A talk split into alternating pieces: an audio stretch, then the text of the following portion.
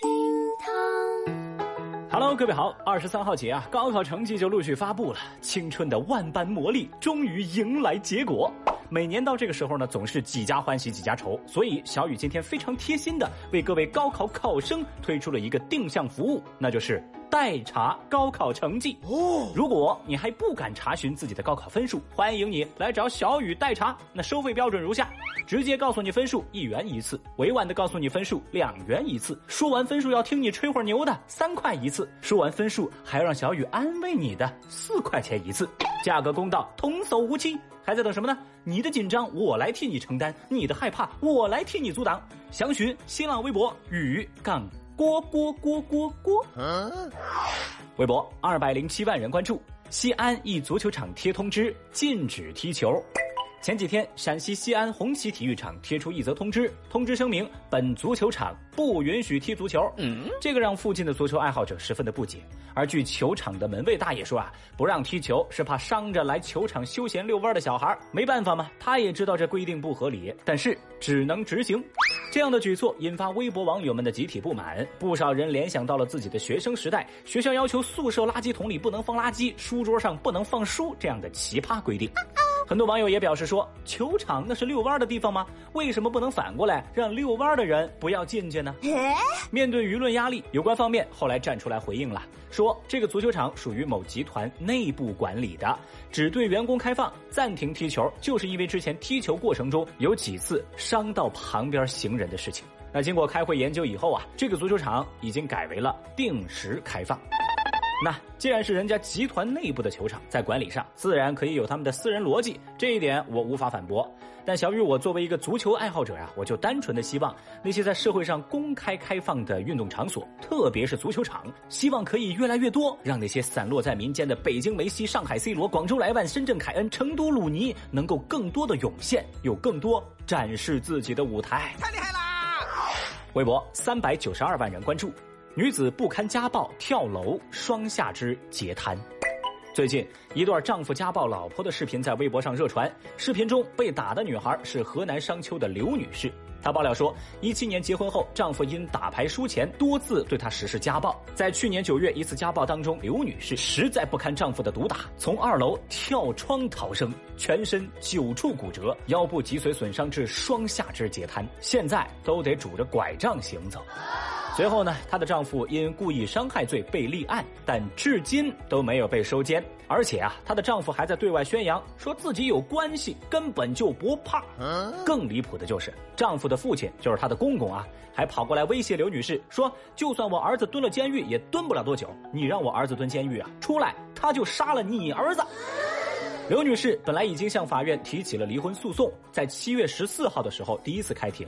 刘女士坚决要求离婚，但丈夫坚决不离。那法院就要求你们调解吧，并且告知刘女士，因为现在家暴事实不清，需要跟刑事案件一起判决。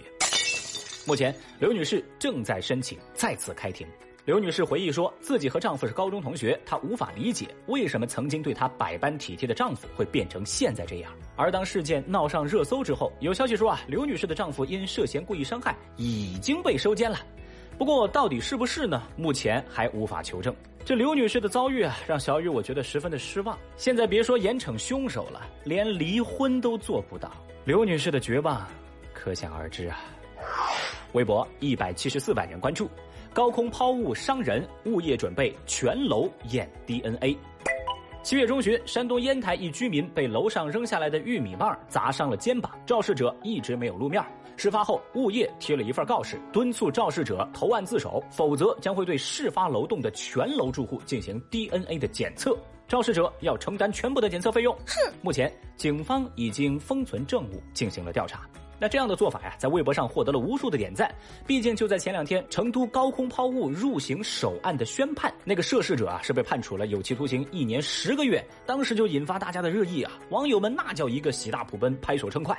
可以说，人们对高空抛物简直是深恶痛绝。而这起事件当中，物业的做法太过痛快了，尤其啊是比某些别墅的物业强千倍万倍啊！绝！啥也不说了啊，小雨强烈建议全国推广。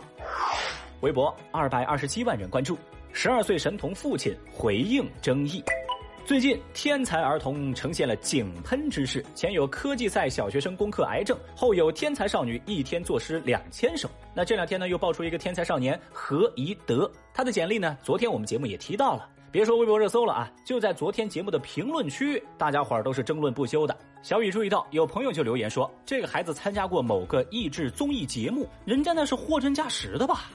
同时呢，也有人回怼说啊，按这个发展速度，那明年就让这孩子开发个新冠疫苗，不过分吧？面对网上的质疑呢，这何宜德的父亲则是坚称孩子的简历没有造假，儿子确确实实是从南京大学毕业了。虽然我们读的是专科，但是我们接下来计划硕博连读啊。同时，也有人发现这对父子啊，就是八年前备受争议的虎爸要求四岁孩子雪地裸跑事件的当事人。